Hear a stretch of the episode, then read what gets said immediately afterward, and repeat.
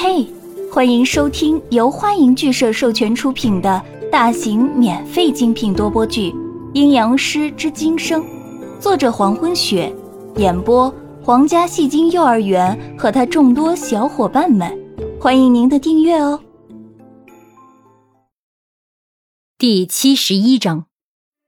可是，如果事情要他来解决，那么文人暖一定不能接受子安要吃人的事实。因此，这件事只能让乔司令辛苦儿去安排。宋子阳毕竟还没那么大权力，可以在市区里找到几个活人，然后让他们人间蒸发。好，在考虑之后，宋子阳答应乔司令辛苦儿的请求。只有半天，然后告诉他，只能让子安消失半天的时间。乔司令辛苦儿深黑的眼睛。泛着别样的光彩。当然，我保证。在保证以后，乔斯林辛库尔把子安从椅子上抱走，离开书屋，坐上一直停留在隐蔽处、行人较少地方的跑车，扬长而去。一座市区之外的私人公寓，坐落在市区郊外的田野之间。这里人口稀少，几乎不见来往车辆。公寓里所有的仆人都穿着意大利服饰，很恭敬地在一楼大厅排队等候。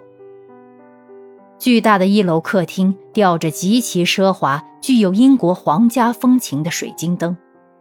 大厅中央一个弧度堪称完美的楼梯直通楼上。在二楼尽头的一间房子里，房门紧闭。乔斯林辛库尔和子安就在这紧紧关闭着的门的后面。在这间屋子里，有三名成年的男子被关在这儿。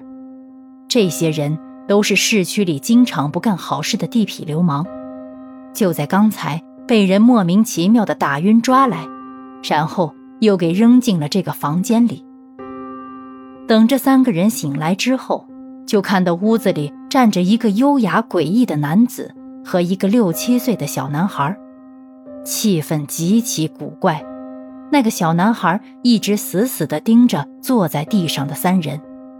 小男孩呼吸急促，瞳孔散大，眼眸的颜色开始泛着红光，牙齿已经长出嘴角，看上去的样子恐怖至极。乔斯林辛库尔站在离门最近的地方，他缓慢地弯下身子。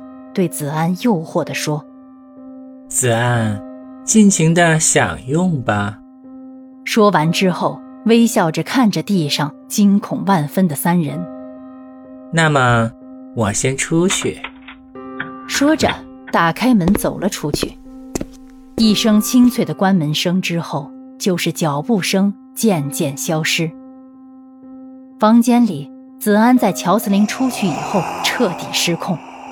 一瞬间，子安的身体开始变化，衣服被不断变大的肢体撕裂，手和脚彻底变成老虎一样的四足，身体雪白，像是狐狸，伏在地面，九手相同，九个脑袋同时睁着血红的眼睛看着前方，口中发出浅浅的低吟，如同婴儿的哭声，九只尾巴长度一样，威风凛凛的。在房间内摆动着。房间里的三人此时已经呆住，这是什么怪东西？子安已经彻底化为龙质，饥饿只会让他更疯狂，他所剩下的只有本能。门外，乔斯林辛库尔正往楼下的台阶走去，步伐缓慢而且优雅。一阵惨叫从那间屋子传来，响彻了整个公寓。乔斯林辛库尔正坐在楼下的沙发里，眼神泛着如星辰一样的光芒，嘴角含着笑意。当天下午，子安又被乔斯林辛库尔送回书屋，因为原先的衣服不能穿了，子安换了一身新的衣服，天蓝色的上衣显得他很精神，黑色的头发。被子安抓得有些凌乱，水汪汪的眼睛在看到台阶上的文人暖以后，不停地眨动着，开始往文人暖的方向走去。文人暖在子安被带走以后，就很焦急地站在台阶上等着子安回来。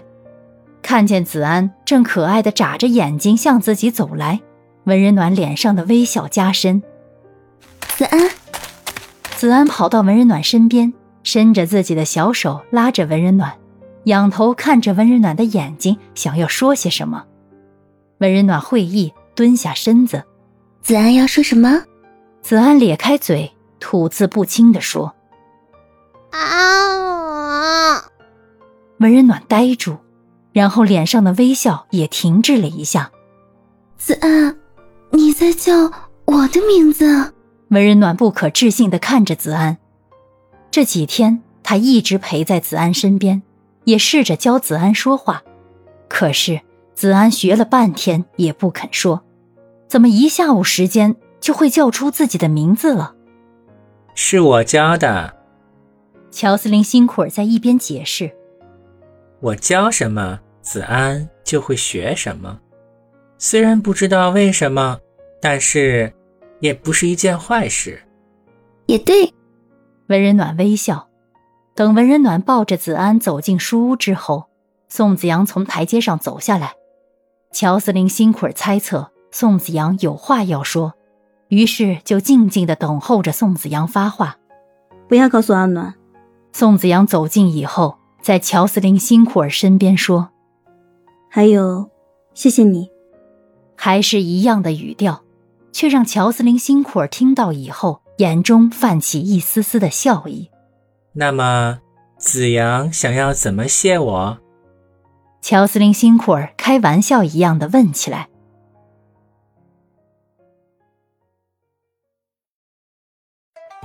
感谢您的收听，如果喜欢，请点击订阅。转发评论哟，爱你们，比心。